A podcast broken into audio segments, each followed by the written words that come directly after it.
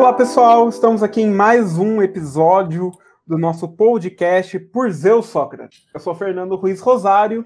Estou aqui com os meus amigos, o Vitor, que vocês já conhecem. Olá, olá. Prazer estar aí com vocês. Estamos aqui também com Adelino. Olá, pessoal. E hoje eu apresento mais um integrante aqui do nosso grupo de amigos, que é a Luísio Couto. Aloysio, diga aqui para o pessoal quem é você. E aí, gente, tudo bem? É, meu nome é Aloysio Couto, eu sou doutorando em filosofia na UFMG. É isso. Pessoal, o tema de hoje é liberdades políticas. Como vocês podem imaginar, a gente tem muita coisa para falar sobre isso, mas não tem como não começar esse assunto se não debatendo, né? O que é liberdade? Deixa eu falar uma coisa, assim, para fazer um, como se fosse assim, um quadro dentro do qual a gente depois pode concordar ou discordar é, costum, é costumeiro na filosofia fazer uma distinção entre liberdades negativas e positivas. O que, que é? Isso, é? isso é jargão de filósofo, mas, a, mas é uma coisa simples de entender. As liberdades negativas, os defensores de que liberdade é um conceito negativo, não é negativo no sentido de ruim, é negativo no sentido de que uma pessoa é livre quando ela não é impedida de fazer o que ela quer. Quer dizer, quando não tem impedimentos ou obstáculos. É uma concepção que tem um de seus principais primeiros autores, defensores, em Thomas Hobbes, filósofo moral, filósofo político, filósofo moral do século XVII, inglês. Essa concepção hobbesiana depois está na base de muito do liberalismo que nós conhecemos até hoje. Então, essa concepção negativa, que pensa que a pessoa é livre se ela não tiver nenhum tipo de impedimento para suas ações possíveis. Uma outra concepção é a concepção positiva de liberdade. E essa categorização libertativa e positiva foi feita por um filósofo nascido em Riga, na atual Letônia, mas russo à época, né, digamos assim, que é o Isaiah Berlin, que fez um artigo nos anos 50 fazendo essa classificação. A, a, liberdade positiva, ele dizia, e ele tinha em mente à época muito Immanuel Kant, que era um filósofo da virada do século XVIII para XIX, alemão, sobretudo do século XVIII. A ideia da liberdade positiva é a seguinte, é que você é livre na medida em que você se autodetermina. Então tem algo mais ativo envolvido na liberdade positiva. Você tem que ser, tem que estar no controle das suas ações. Você é livre se suas ações forem resultado do que você mesmo fez. Então você pode ser não livre para essa posição segundo a qual a liberdade é um conceito positivo, tanto se você fizer coisas por causa de impulsos ou desejos e paixões descontroladas que você tem, então é uma não liberdade que você tem por causa das suas paixões corpóreas, vamos dizer assim, que você não controla, seus impulsos e tentações, quanto você pode não ser livre porque você é obrigado a fazer alguma coisa por alguém de fora. Então, pode ser uma imposição externa, por exemplo, de um regime político que te obriga a fazer alguma coisa que te torna não livre porque você não está se determinando, se, se impondo as próprias regras e próprias leis, mas pelo contrário está sendo tendo impostas de fora as suas condutas. Esses dois são os conceitos assim que organizam o debate, liberdade negativa e positiva. Eu não vou adiantar minha posição aqui ainda, mas eu estou numa posição no meio do caminho. Depois a gente discute ela. Vou deixar meus colegas aqui falarem o que eles acham dessa classificação e apresentar suas ideias. Essa é, é, é, basicamente a forma tradicional de, de, de há outras, né? De, mas essa é a forma com, com a qual a gente mais, em geral, mais trabalha de colocar o debate. Assim, é, eu só vou complementar uh, e não disputar por que que há é, é comum haver, digamos assim, né, disputas muito ferrenhas, muito fortes entre partidários da liberdade, das liberdades, no caso, a positiva e a negativa. E isso se dá em parte porque alguns desses autores, o, o Isaiah Berlin em particular, digamos assim, ele extraía certas conclusões, não no sentido lógico do termo, mas ele extraía certas conclusões políticas, digamos assim, a respeito da, da, da do, do, modo como a sociedade se organiza, baseado em cada um desses, desses conceitos. Uma coisa que, que, é, que é legal discutir é a posição do, do Berlin, mas isso também tá, isso pode ser disputado, sobre qual tipo de conceito uma sociedade, uh, digamos assim, mais livre, menos autoritária, é, se fundaria. Para o Berlin, ele, isso ele, no ensaio clássico dele, ele fica um pouco mais, digamos assim, contra a ideia de liberdade positiva. Num determinado momento lá, ele uh, suspeita, por exemplo, que essa ideia de que a gente tem que ser governado, digamos assim, por o nosso eu não empírico, por o nosso eu ideal, ela poderia ser terceirizada, digamos assim, para um agente coletivo que imporia, né, nos forçaria a ser livres. E ele é um pouco mais brando com a ideia de, de liberdade negativa, né, de liberdade como não intervenção. Enfim, eu não estou disputando é, a distinção, mas isso é só uma maneira de colocar as tensões políticas que surgem a partir desse, dessa distinção, que a partir parece uma, a, a princípio parece uma coisa meramente acadêmica. Né? Então, para a gente talvez manter nesse tema que os dois colocaram e pensar de, um, de uma forma mais exemplificada, primeiro, se a gente pensar, se a gente está falando de liberdades políticas, e aí realmente parece que falar em liberdades políticas ou no que o corpo político pode falar sobre a liberdade positiva é um pouco mais complicado, né? Talvez o corpo político deva só tratar das liberdades negativas, ou seja, talvez só dizer aquilo que nós não devemos fazer, ou seja, aquilo que nós é, não, não deveria avançar em relação àquilo que nós não devemos fazer, deixar o mais livre possível, mas não pensar muito nessa questão interna, porque talvez a liberdade positiva seja muito teórica no sentido de existem vários motores nos puxando para lá e para cá. E talvez se o governo pudesse entrar em algo assim, seria na educação, né? Talvez a educação seja um modo de autogoverno do homem, permitir pelo menos ao homem ser livre no sentido de se autogovernar, porque se eu penso um pouco a partir do que o Vitor falou, eu estou querendo dizer de uma forma ideal que eu sou livre na medida em que eu sou capaz de me autogovernar, ou seja, eu sou capaz de ver as diferentes tensões que existem dentro de mim, ou seja, eu quero dormir até mais tarde, mas eu sei que eu preciso estudar e eu também quero não só dormir mais, mas eu quero ser um bom doutorando, então eu sou capaz de colocar na balança o meu dormir mais e não estudar e ser capaz de ser livre dormindo um pouco até mais tarde.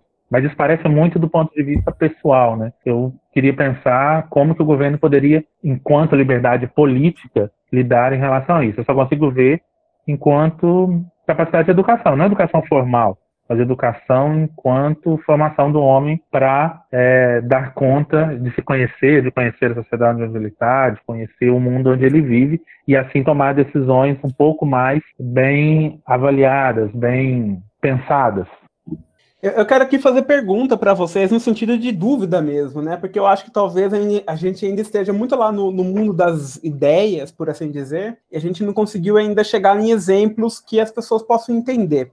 Então, uma, uma maneira de, de entender isso é o que se diz assim: ah, o que a lei não, não proíbe, eu posso fazer. Então, a lei não proíbe que segunda-feira de manhã, seis horas da manhã, eu acorde e saia na rua usando uma roupa amarela. Não há nenhuma proibição, então eu posso fazer. O que, que, é isso? É uma liberdade negativa? É uma, uma liberdade positiva? Não é liberdade? Ah, bom, se você, se você falar apenas em termos legais, a lei não te proíbe de, de sair com uma determinada roupa, ou pior que ela seja. Parece que você tem a liberdade negativa de, de sair com essa roupa, basicamente porque não tem nenhuma regra ou ah, nenhum corpo é, jurídico, legal, qualquer coisa assim que te, que te impeça de fazer tal coisa. O que, o que não significa que você tenha, em algum em algum sentido do termo, liberdade positiva de fazer, de, é, de, de, tomar esse curso de ação. Mas se você me dá essa descrição, bom, a lei permite, nada impede, eu simplesmente posso, caso eu queira fazer isso. Então, me parece que você tem é, a, a, liberdade negativa. Quando a gente pensa em liberdade negativa, é bom pensar em, basicamente, impedimentos que os outros colocam aquilo que, que, que, a gente poderia fazer. Não havendo esses impedimentos, é razoável pensar que se trata de um caso de liberdade negativa sem prejuízo, claro, de disso ser também um caso de liberdade positiva, no caso em que o indivíduo uh, faz isso de modo autônomo, como, digamos assim, né, mestre de si mesmo, ou algum outro termo que se queira usar. Então, me parece que é um caso de liberdade negativa esse. É, nesse caso, um termo, pelo menos, né, dentro do meu, do meu vocabulário filosófico, a gente chama de agência. Talvez a gente já vá direcionar para um outro tipo de liberdade aqui, que seja liberdade metafísica. Isso.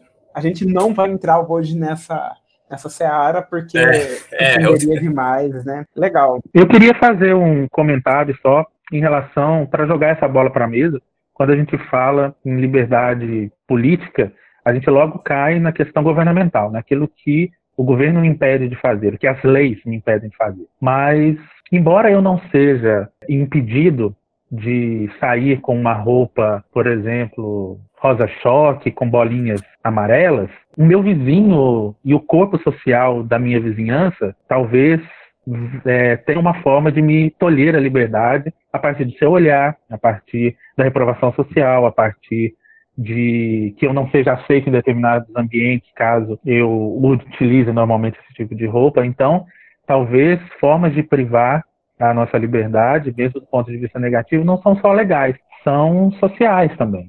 E eu não preciso nem dizer coisas extravagantes, como uma roupa cor-de-rosa com bolinhas, mas dependendo de, da roupa que eu usar ou da, do modo como eu falo, eu não sou aceito em determinados ambientes. E isso também parece ter que ser levado em conta em relação a liberdades ou não, porque não é só a lei que me diz o que eu devo ou não fazer. O que vocês acham um pouco disso, assim, de que não é o que me impede de fazer coisas, embora legal seja haja um aparato de força, mas outras coisas me impedem de fazer. Às vezes eu posso ficar envergonhado de falar que eu gosto de só para contrariar em algumas em alguns ambientes, porque parece que isso é proibido em certos ambientes. Só para esclarecer, gente, só para contrariar é o nome de uma de uma banda de pagode, é isso, né, Adeli? Vou falar que é amor, vou jurar que é paixão.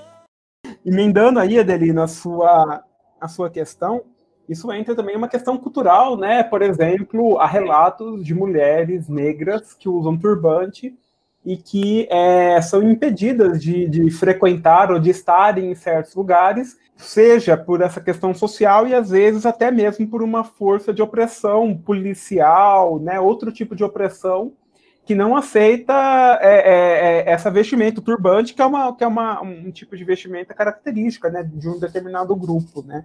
Então, eu concordo com você que essa questão da liberdade política, ela vai para além do que a lei permite e perpassa uma questão cultural e de aceitação social, né? Eu, eu concordo também, em primeiro lugar. Assim, a verdade é que o Estado, ele é só a instância privilegiada de opressão dos indivíduos, assim, é. mas só que é uma opressão legitimada. Então, não, talvez não seja opressão, a melhor palavra, repressão, na verdade, seja a palavra, né? É, é, é o mecanismo mais forte que nós temos de exercer poder sobre os indivíduos e, por portanto, eventualmente tolher suas liberdades. Mas nós temos outros mecanismos mais fracos, mas também com certa potência. Então, a cultura, as normas, o código vigente de práticas, tudo isso são mecanismos que tolhem a nossa, não, não, não necessariamente a nossa liberdade, no sentido de que seremos presos caso saiamos de casa com uma saia curta demais, na opinião dos vizinhos, sai uma moça, saia de casa assim, por exemplo, mas é um tolimento no sentido de que a pessoa se sente, sente um peso muito forte, contrário,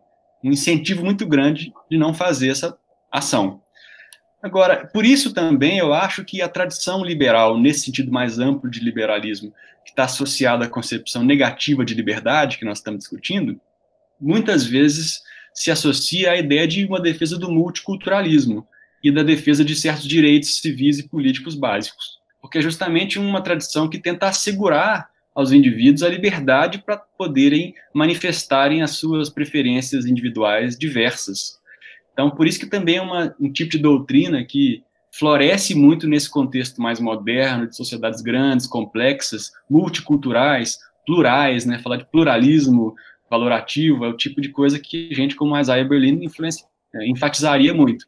Né? O liberalismo e as, portanto, a ideia de liberdades negativas converge com esse tipo de preocupação, a preocupação de preservar a multiplicidade de opções de vida que, que os indivíduos podem ter numa sociedade, em oposição a concepções um pouco mais rígidas, mais rígidas de, uma, de como a sociedade deve viver, uma concepção que tenta unificar os costumes e as práticas numa sociedade, que tenta ver comportamentos desviantes como sendo mal vistos, não comportamentos desviantes que devem ser preservados, mas antes, pessoas que devem ser trazidas de volta para a média, para a normalidade. Então, as sociedades são mais coesas, aquelas sociedades que tendem a rejeitar essa concepção mais liberal de liberdade.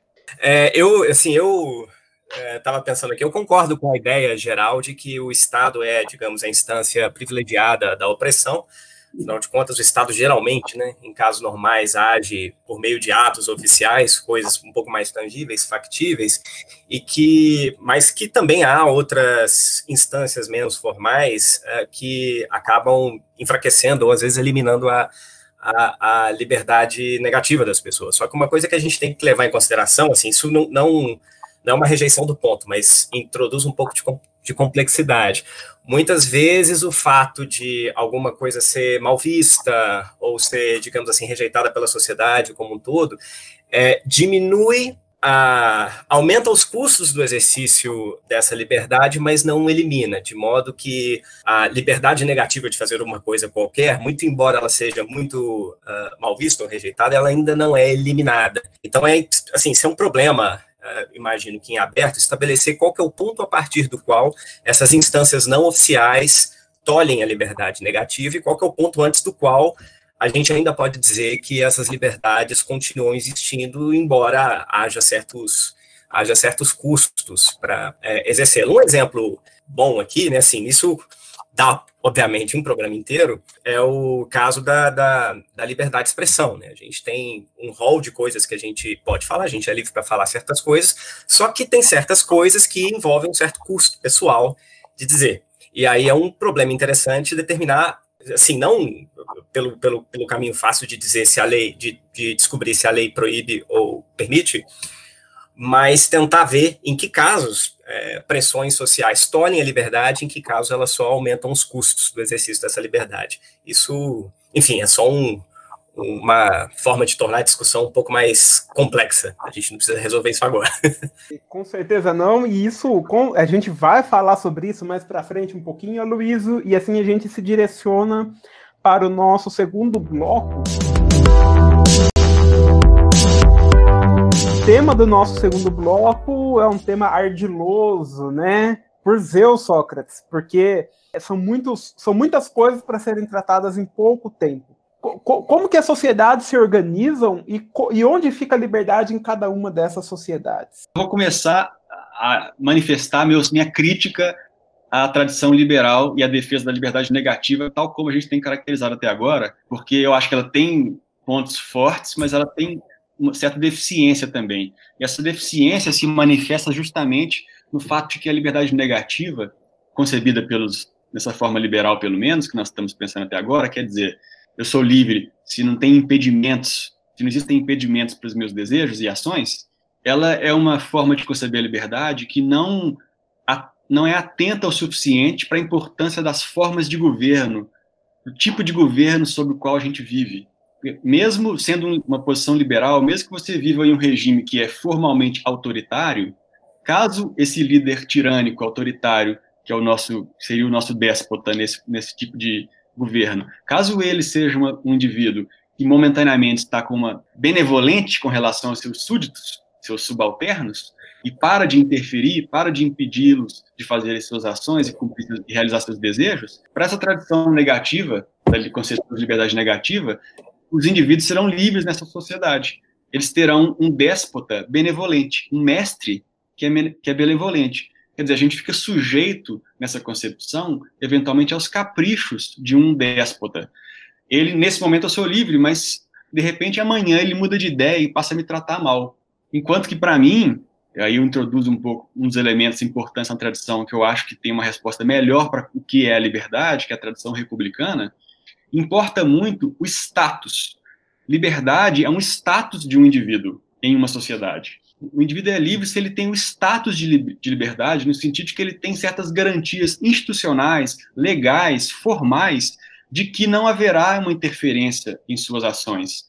Não basta ter um soberano ou um, um, um que, no momento, não está me impedindo de fazer as minhas coisas e que promete nunca fazê-lo, digamos. Se eu estou numa situação de formal subalternidade, quer dizer, se eu estou numa situação em que eu tenho um mestre, em vez de estar em uma situação de igualdade em relação aos meus, meus pares, eu já não estou em uma situação livre, mesmo que agora esteja podendo fazer tudo que eu quero.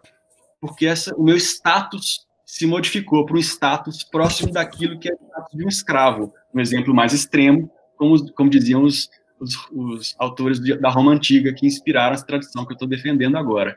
Então, eu acho a concepção liberal puramente negativa ela é insuficiente para explicar o conceito de liberdade social e política, ela tem que ser tem que se incorporar a ela esses elementos mais republicanos, que aproxima-se um pouco mais da tradição da liberdade positiva, mas eu acho que é um meio termo, uma terceira via, vamos dizer assim. A gente pode pensar que existem sociedades que foram regidas aí por sistemas comunistas ou sociedades que foram regidas por outros tipo, tipos de sistemas e que definitivamente não haviam liberdade, é, liberdades é, individuais né, nessas sociedades.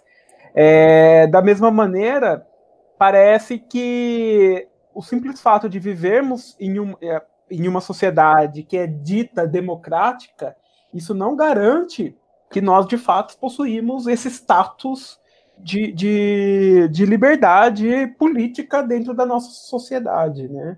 Comentando um pouco a respeito da resposta do Vitor, eu, eu tendo a concordar que, é, assim, é, colocando a, o, as cartas na mesa, eu tendo a ser mais simpático à tradição uh, liberal, né? Muito embora eu, eu seja obrigado a reconhecer as suas deficiências, mas eu, eu, eu tendo a resistir um pouco é, esse exemplo digamos assim, do déspota que calha é, de nos permitir é, fazer o que a gente quer no momento, porque, assim, isso é uma própria, é uma, essa discussão, né, claro, assim, nesse, nesses termos, começou no, no, no Isaiah Berlin, teve, é, teve um monte de respostas, e uma das é, respostas que ele deu, as respostas que ele recebeu, é justamente de que não basta que o, o governante de plantão, ele no momento ele coincida com aquilo que a gente quer fazer, a gente tem que ter um espectro uh, de liberdade, digamos assim, de ações possíveis.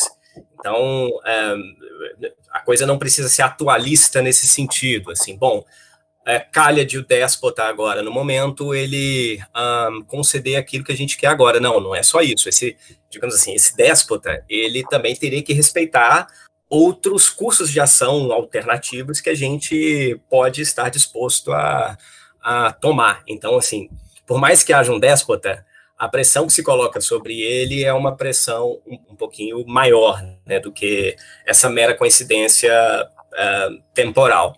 E assim, institucionalmente, uh, de fato, né, o liberalismo é uma teoria um pouco incompleta aqui, mas eu acho que assim é bom pontuar um pouco que isso é uma caracterização, digamos assim, uma caracterização moralizada do que, que é a compreensão é, mais adequada da, da liberdade, né? O que, que a gente está justificadamente, o que, que a gente pode justificadamente chamar de liberdade.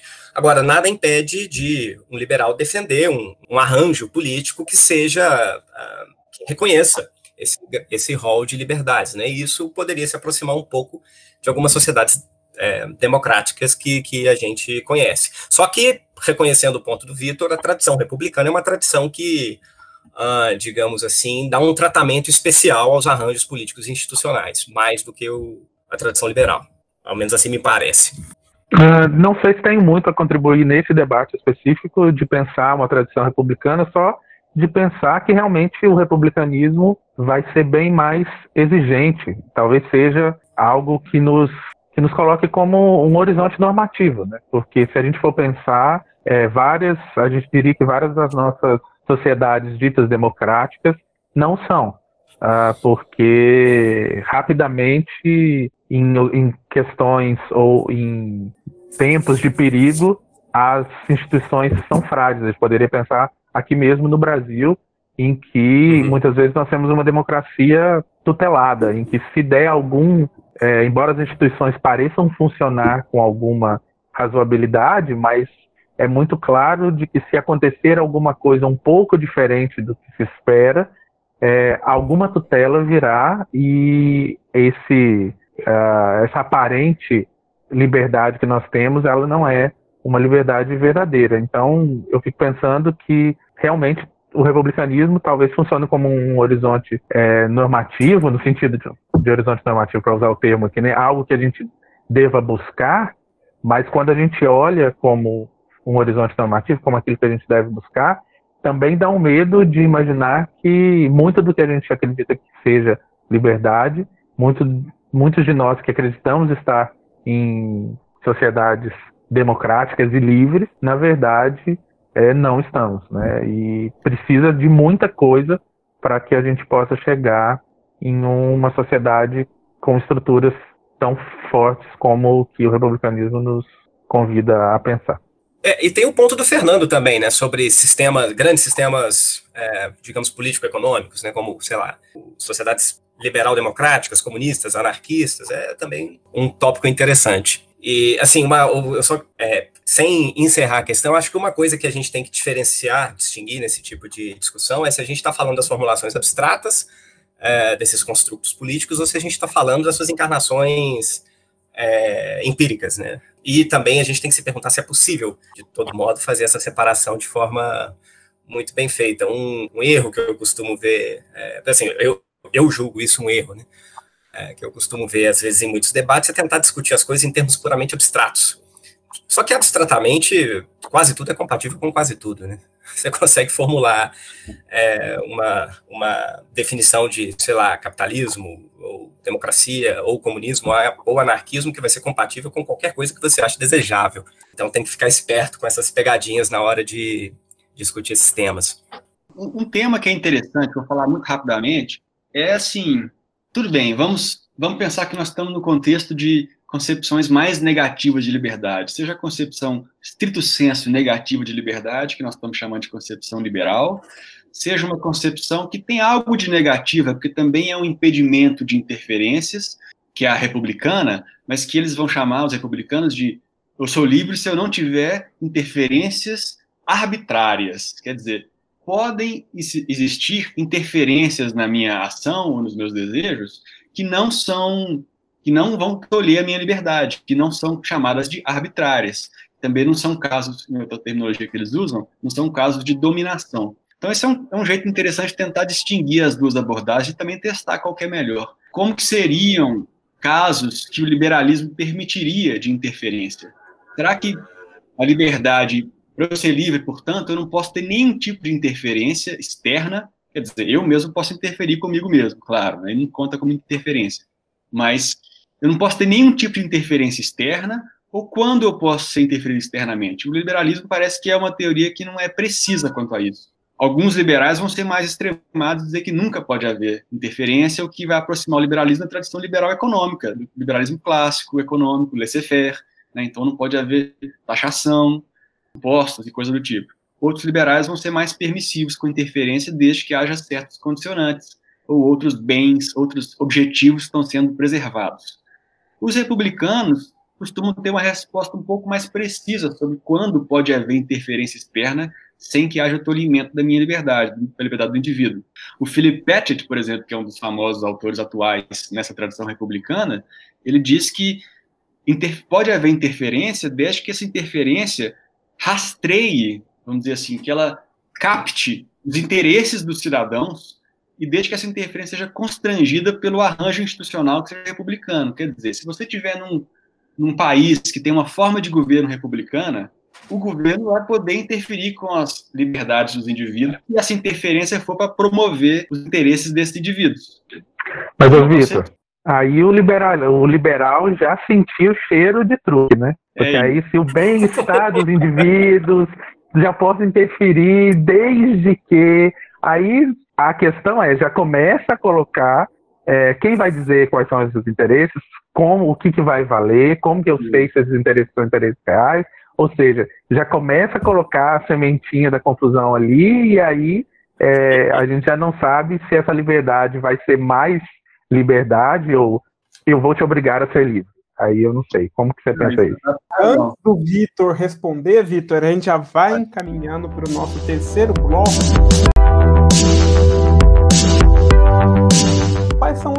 Os limites da liberdade. Só que eu gostaria de trazer para um exemplo prático, né, para um exemplo vivenciado aqui do mundo, né, que é em tempos de pandemia, as pessoas protestam, né, sobre o direito de ir e vir, sobre o direito de não ficarem é, em isolamento social em casa. Então, se por um lado um direito né, é, é assegurado é o, é, é, o da liberdade de, de, locomoção, por outro lado, nesse momento parece que há um, um, valor maior em jogo, que é a própria proteção da vida, que obriga as pessoas a ficarem em casa. Então, nesse momento, né, as pessoas estão é, elas estão tendo um constrangimento da própria liberdade. Como é que é isso? É, é, é um dos jeitos de interpretar essa, esse tipo de recomendação é um jeito de interpretar que vai falar assim: o governo e o corpo técnico do governo, o Ministério da Saúde, os estudiosos, os cientistas que estão apoiando as formulações de política pública pelo governo, eles chegaram à conclusão que tem uma série de medidas que são que idealmente os indivíduos devem adotar por próprio interesse deles. Quer dizer, se eles querem sobreviver, se eles querem estar vivos ano que vem e serem livres para fazer o que quiserem no ano que vem, é bom que fiquem em casa. E não só para a liberdade do indivíduo ele mesmo, mas também um indivíduo que rompe o isolamento, ele gera consequências negativas para os outros, porque ele aumenta a cadeia de disseminação do vírus e coisas do tipo. Ele sobrecarrega o sistema de saúde se ele se contaminar, e eventualmente vários vão se contaminar e vão ficar doentes. Então, seja porque, numa interpretação mais, mais dura, mais paternalista, vamos dizer assim, mais o governo dizendo o que os outros têm que fazer, seja porque, então, o governo fala, isso é no seu interesse, logo eu vou te obrigar a fazer, ou pelo menos vou te reprimir se você não cumprir, ou vou te incentivar muito fortemente a fazer isso, porque é no seu interesse, então fique em casa, é do seu interesse, ou então, uma posição um pouco mais liberal é, eu te incentivo muito a ficar em casa, não tanto porque eu sei melhor que você qual é o seu interesse, mas porque se você não ficar em casa, você vai estar tolhendo a liberdade dos seus outros vizinhos, seus concidadãos, as outras pessoas que vivem com você, que acessam o mesmo sistema de saúde, respiram o mesmo ar, andam nas mesmas ruas. Essa segunda saída é uma saída mais liberal, porque ela, ela tolhe menos a liberdade do indivíduo, ela faz com que o governo escolha menos pelo indivíduo, e só restringe o indivíduo porque está preservando a liberdade de outro indivíduo. Essa é uma saída para um liberal. Eu já tendo a achar que liberdade é um conceito não tão absoluto assim. É um bem que nós temos, mas há outros bens importantes que a gente tem que tutelar, vamos dizer assim, bens que são tem, com os quais nós temos que nos preocupar enquanto indivíduos que vivem numa comunidade, numa sociedade. A liberdade é uma das preocupações, mas a, o funcionamento das instituições é outro, a própria ordem, uma certa igualdade de de recursos entre os indivíduos. São vários... Mas eventualmente ela se sobrepõe, né, Vitor? Aí, aí, que, aí que tá o problema, né? Quando essa, esses valores se sobrepõem. Isso que eu tô querendo dizer, exatamente, só para terminar. Então, é isso que eu ia falar. Às vezes, há um choque entre esses objetivos sociais que nós temos. E aí, alguém tem que perder, e eu acho que a liberdade não precisa ganhar sempre. Esse é meu ponto. Então, não há problema em haver eventuais recuos na promoção da liberdade dos indivíduos, se for para promover outros objetivos tão importantes quanto e às vezes mais urgentes em algumas, algumas situações. O meu ponto é muito parecido com o do Vitor. Eu acho que, para voltar às petecas, são várias petecas nos é. nossos valores, na nossa caixa de é, valores, e eu acho, gosto muito da ideia de que a liberdade não tem que ganhar sempre. É, e aí alguém vai falar, ah, mas isso é abrir um precedente perigoso para que alguém possa tolher a sua liberdade. Mas pode ser também deixar a liberdade ganhar sempre pode ser um precedente perigoso para alguém tolher a sua capacidade de ter acesso a bens sociais. Pode ser um precedente perigoso para alguém te impedir, enfim, de ter segurança alimentar, segurança é, física. Então eu penso em casos como eu sou livre para não vacinar meu filho. Então, sim, eu sou livre para não vacinar meu filho, mas ao mesmo tempo em que ele faz parte de uma comunidade escolar, isso pode estar contaminando é, os outros, as outras crianças. Eu não sou, eu sou livre para estar com Covid e sair numa aglomeração e ir a um supermercado, mas ao mesmo tempo estou é, também colocando em risco a vida de outras pessoas, enfim. Então, algum tipo de restrição à liberdade, talvez que seja o mínimo possível, e aí, ah, qual é esse, esse mínimo possível? Aí é debate, aí é jogo de, de forças no sentido de argumentação, instituições, vontades, enfim. Mas eu concordo que a liberdade ela é um dos valores possíveis. Eu acho que é um valor grande que ele não tem, ele tem que ser colocado na lista dos maiores, mas não como o único valor em relação ao qual todos os outros têm que se submeter quando em condições de competição. Mas eu sei que o Luiz vai discordar um pouco de nós, ou pelo menos vai trazer um pouco uma visão mais anuançada disso aí. E colocando lenha na fogueira, Luiz, e também me posicionando, né? Todos hum. contra o Luiz aqui hoje, né? Concordo que a, a, a liberdade é um valor importantíssimo, ele não pode ser menosprezado, está dentre os, os valores que a gente tem que, que estar sempre em defesa, né?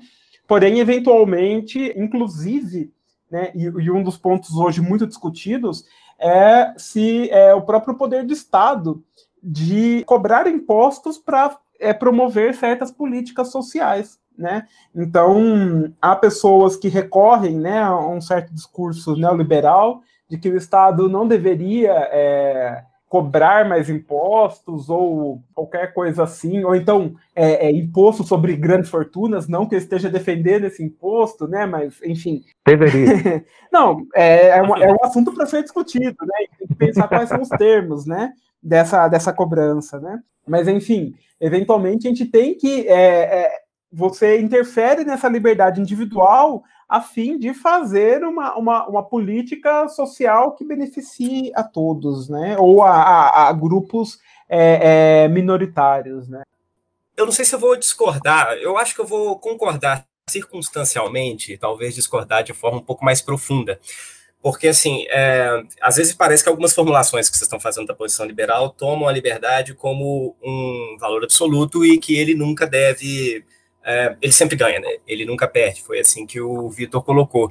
Só que um liberal, ele pode aceitar que, às vezes, a liberdade deve-se, ou é justificado, interferir na liberdade de alguém. Eu acho que o que caracteriza uma posição liberal, assim, mais de, de, digamos assim, liberar um pouco mais de centro, ou talvez mais paradigmático, é que a liberdade é aquele valor que precisa, que, que é, cuja restrição ou violação precisa ser justificada. Eu acho que é isso que caracteriza um, um, um liberal. Né? Ele pode dizer que, bom, isso não acontece nunca, às vezes ele pode dizer que isso acontece numa certa é, variedade de casos, mas eu acho que é basicamente isso. Assim. Então, por exemplo, a posição que o Adelino é, colocou, ela me parece liberal. Ele colocou a liberdade como um valor muito importante, às vezes mais importante do que os outros, mas às vezes a gente está justificado a interferir nisso. Mas o fato da gente estar tá justificado e ter que oferecer boas razões para derrotar, digamos assim, a, a, liberdade em certos casos, me parece ser uma expressão bastante liberal. A gente pode tomar como, por exemplo, um, um, um contraponto pessoas que têm uma posição absolutamente igualitaristas, por exemplo. Nesses casos, a liberdade ela não apita muito, né? O que importa mesmo, o que tem que ser derrotado é a igualdade. Às vezes a igualdade pode até ser derrotada em certas circunstâncias, mas dado que não vai ser na maioria, essa pessoa tem uma concepção um pouco mais igualitarista.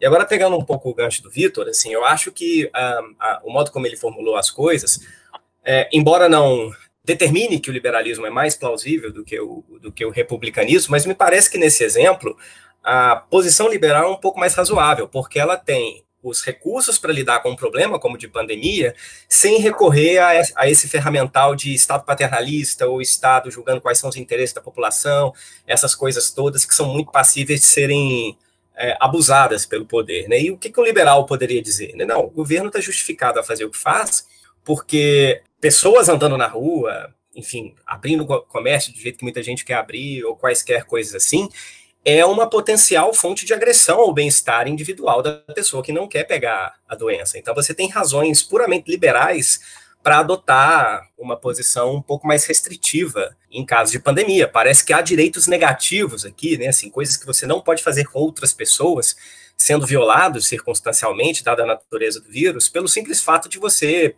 se arriscar na rua e arriscar os outros. As pessoas têm o direito de que você não arrisque a vida delas. Calha de que parece contraintuitivo, né, às vezes, para a maioria dos, das pessoas, achar que elas estão é, meramente sendo forçadas a respeitar o direito dos outros.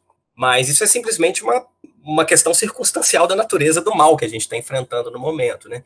Então, enfim, acho que, nesse caso particular, o, libera, o liberal teria uma resposta é, institucional e uma resposta que não recorre a muito mais do que, uh, digamos, direitos de não se ver infectado por irresponsabilidade alheia. E aí a gente pode dispensar um pouco, digamos assim, esse aparato institucional que reclama para si é, uma certa forma de interpretar quais são os interesses coletivos e esse tipo de coisa que é, não me agrada muito.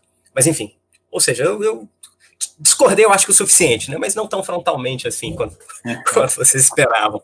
Olha, eu, eu vou fazer uma pequena reação. Eu acho que é o seguinte, eu concordo com o que você disse em parte, eu acho que realmente nesse caso, analisar a reação à pandemia, ou coisa do tipo, o liberal tem uma saída assim, gloriosa, de, uma interpretação gloriosa sobre por que e como intervir nas ações dos indivíduos.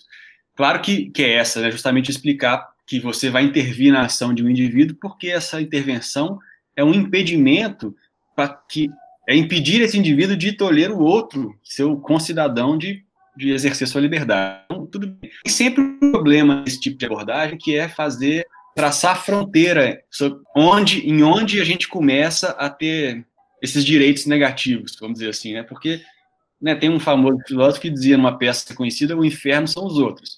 Então, assim, se tem um indivíduo do meu lado conversando, ele está, em certo sentido, me incomodando já. Quando que eu passo a ter direito a exigir que ele não faça certas coisas em nome da minha liberdade? Em certo sentido, ele já está me impedindo, eu já não posso cantar do jeito que eu queria, eu não consigo tocar uma música em harmonia vocal aqui, com três pessoas cantando três vozes só para contrariar, porque, olha, esse cara está interferindo aqui na música. Eu quero gravar aqui meu, saxofone que eu gosto de tocar aqui, e tem um cara cantando aqui perto. Que, por isso tem que prendê-lo, tem que pedi-lo de cantar, tem que amarrar a boca dele. Então, tem sempre um, uma dificuldade de traçar o momento em que o Estado está justificado de impedir a ação de um indivíduo, porque essa ação seria um dano causado aos outros cidadãos. Quando começa a ser dano, é um problema para essa interpretação. Mas eu concordo com você, meu caro Luiz, e concordo com a crítica que se faz ao Philip Pettit naquela ideia que eu estava dizendo antes, segundo a qual é, alguns republicanos, dentre eles esse Philip Pettit, diz que o Estado pode interferir na, na, nas ações do cidadão, desde que essa interferência seja uma espécie de rastreamento, né, uma captação dos interesses do próprio cidadão. Também acho isso um pouco esquisito e impreciso, mas eu acho que há outros tipos de interferência que a tradição republicana pode defender, talvez numa escala maior do que a tradição liberal, ou pelo menos a tradição liberal não é tão precisa quanto a isso, e essas interferências são do seguinte tipo: são formas de auto-interferência.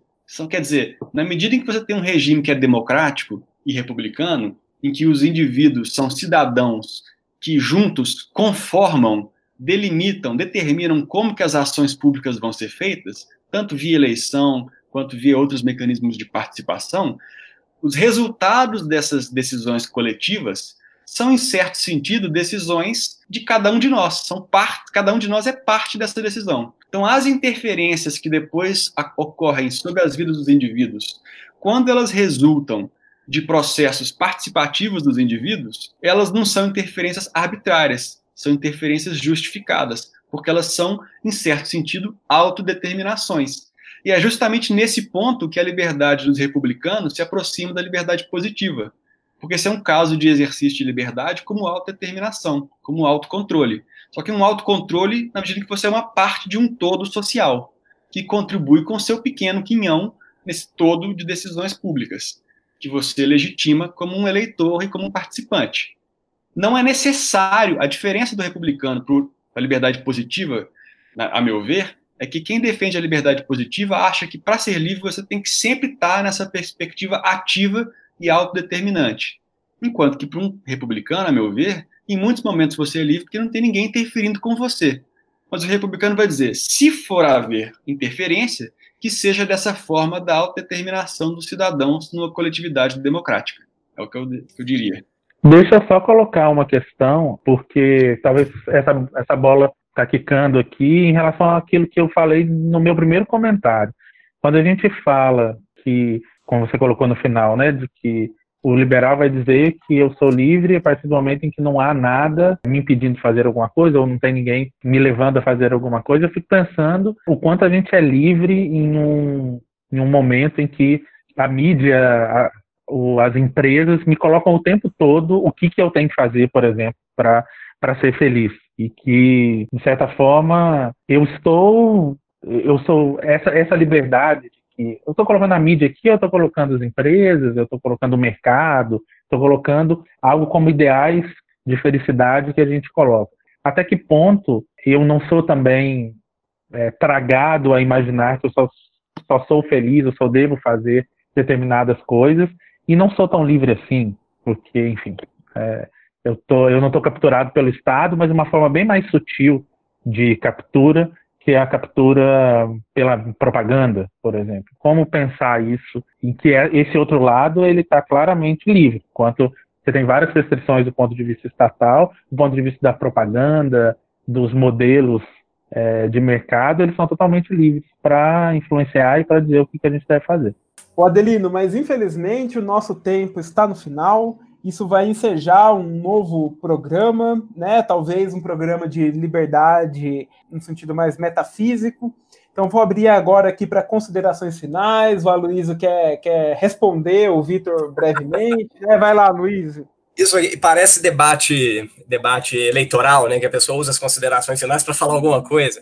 É. É, mas enfim, é bastante rápido. O Vitor deu essa crítica que ele fez à posição liberal, assim, essa imprecisão. Será que uma fala do vizinho já seria uma violação sei lá, do meu direito ao silêncio, da minha liberdade de não ser incomodado e tal. Essa crítica foi feita pelo David Sober, é um debate muito bom ao Nozick, né, a teoria dos direitos do Nozick, filósofo norte-americano, morto mais ou menos aí há uns, há uns 20 anos. Mas, enfim, é, o que eu queria colocar é que esse tipo de crítica ela pode, ser, ela pode ser apresentada a qualquer teoria, seja uma teoria liberal que vai tentar traçar quais são os limites a partir, do, a partir dos quais os direitos são violados, seja também uma, uma é, perspectiva mais republicana a respeito de quais são os limites que o Estado, por exemplo, quais, qual o espaço que o Estado tem para tentar colocar em prática, né, para tentar é, implantar os interesses que ele julga serem os interesses da população. E outra objeção que pode ser feita é que o argumento do Vitor ele tem, digamos assim, um formato input-output, né? A gente participa eleitoralmente e no final das contas sai como output aquilo que a gente pode interpretar como a vontade do povo, da população, etc. Só que é sempre bom ter em mente que esse processo, é, ele nem sempre, muitas vezes, como é o caso da democracia brasileira, ele não captura o que o povo quer num determinado momento, porque ele é capturado por é, grupos de pressão, enfim, né, corporações, lobbies e todo tipo de interesse que faz com que o resultado é, final não rastreie necessariamente, em muitos casos isso não acontece, aquilo que a gente poderia considerar plausivelmente os interesses da população. E caso, no caso brasileiro isso é tão grave que a gente sabe que o que sai de lá, embora em alguma medida coincida com o que a gente poderia considerar os interesses da população, não corresponde, é, na verdade. Né? O, os mecanismos de captura institucional são é, para fechar uma espécie de objeção que eu considero razoavelmente forte a uma posição é, que uh, depende de maneira tão forte das instituições. Então, assim, né, é, tem esses pontos fracos também, muito embora a objeção que ele fez à, à posição liberal seja razoável, é um problema mesmo para quem para quem está nesse métier. É, eu acho que o comentário do, do Aloysio é pertinente. O que eu teria para dizer é que, nesse como resposta muito curta, seria o seguinte: isso só mostra que a, o que eu tenho como imagem de liberdade republicana é justamente uma, um ideal regulativo, essa, esse ideal normativo a que se referiu Adelino, quer dizer, esse desejo de uma sociedade mais justa. As imperfeições que nós temos no nosso processo de decisão, de escolha de governantes, de escolha de políticas públicas, são imperfeições em relação a esse ideal se, nós temos um ideal, nós sabemos para onde caminhar. Tornar o processo mais representativo, mais participativo, eventualmente, mas certamente mais responsivo aos efetivos interesses dos indivíduos, é o que todo mundo quer. E nós queremos por quê? justamente porque nós temos esse ideal, que, a meu ver, é um ideal republicano de como tomar decisões em uma coletividade, com problemas políticos que são problemas comuns. Justamente a presença desse ideal que faz com que a gente tenha uma insatisfação em relação ao modo como as decisões são feitas hoje e teremos sempre. Democracia é uma construção constante. Então, para terminar, eu acho que era só a minha questão que vai ensejar um outro, um outro ponto de, de debate. Quando eu jogo a questão da liberdade, eu não penso nem tanto quanto liberdade metafísica, mas eu só penso para jogar um pouco água para o moinho do, do republicano, na ideia de que é, talvez quais são os interesses e, e quando o Estado entra como um interesse coletivo, de que talvez o interesse coletivo de ser saudável possa ser suplantado pelo interesse individual da empresa de açúcar de querer me vender açúcar, por exemplo. E talvez a empresa de açúcar ela possa me bombardear o tempo todo com coisas doces e ela está livre, totalmente desimpedida para fazer isso, mas o Estado, quando faz algum tipo de restrição ao açúcar, talvez, esteja dizendo, seja dito que ele está interferindo na liberdade das pessoas. É pensar de que é, talvez os mecanismos de escolha, enquanto escolha social, queremos ser mais saudáveis, queremos um, um país com pessoas menos obesas, por exemplo, isso talvez seja tenha que ser levado em consideração no que, que, pode ser no que pode ser dito em relação à liberdade política, enquanto o Estado poderia regular em relação a isso. É, eu acho que é um tema, enfim, liberdade se diz de muitos modos, né? Eu acho que é um tema para vários outros podcasts. A gente tem liberdade de expressão, liberdade de ponto, ponto de vista metafísico. Eu acho que é um tema bem legal para a gente debater. Foi legal estar aqui com vocês mais uma vez. Temos aqui um novo quadro, o Toca aí Sócrates. O que, que você recomenda, Luiz? Olha, já que hoje o assunto é, é, liberdade, eu vou recomendar um disco que tem tirado a minha liberdade, porque ele ele está tirando a minha liberdade positiva, de certa maneira, porque ele está se impondo sobre mim, né? O disco de 1974, de uma banda chamada King Crimson, e o disco é, se chama Red, Vermelho. Escutem isso aí, se viciem, eu estou escutando isso todo dia há algum tempo já. E, curiosamente, para reforçar um pouco o tema, o disco é de 74. 74 é o ano em que o Hayek ganha o Prêmio Nobel de Economia e é o ano em que o Nozick lança Anarquia, Estado e Utopia. Então tem esse tem esse aspecto aí, mas escutem esse disco aí não e depois me agradeçam. Vitor Somavila, indicações vitorianas. O que, que você manda hoje, Vitor? Fernando, a minha recomendação dessa semana vão ser os filmes da produtora Embaúba Filmes. São filmes de pessoas vindas de Contagem, na região metropolitana de Belo Horizonte, em Minas Gerais, e que têm feito muito sucesso em festivais nacionais, festivais internacionais também. Esses filmes foram retratados, discutidos, inclusive, em um número recente da revista Piauí. Na edição de abril, o jornalista Tiago Coelho fez uma reportagem chamada Filmes de Comentário sobre esses, esses cineastas lá de Contagem, que vale a pena muito ler. Mas eu recomendo entrar no site da Embaúba Filmes, www.embaúbafilmes.com.br, porque lá vocês vão poder ver os filmes online, filmes para serem alugados. Custam 2 dólares apenas assistir um filme longa-metragem e tem vários filmes premiados recentes lá, muito bons, como a Arábia, que fez muito sucesso nos cinemas e nos festivais, mais recentemente No Coração do Mundo, filme Temporada, que por exemplo saiu pela Netflix recentemente. Então são muitos filmes bons. Recomendo ler a reportagem da revista Piauí e assistir aos filmes que estão disponíveis nesse site www.embaubafilmes.com.br. É isso. E parece que o Adelino tem um Recita Sócrates. Manda lá, Adelino. Ah, tem um poema para terminar, então, o nosso podcast, que é Cecília Meirelles no Romanceiro da Inconfidência, que vai dizer: liberdade, essa palavra que o sonho humano alimenta, que não há ninguém que explique e ninguém que não entenda. Nós tentamos desafiar Cecília Meirelles, tentamos explicar liberdade, mas eu acho que realmente liberdade nos toca tanto porque é algo que está ligado ao sonho, está ligado àquilo que a gente quer buscar. É isso aí. Até mais, pessoal. Um abraço. Valeu. Tchau, tchau. Falou. Fiquem agora então com a banda King Crimson.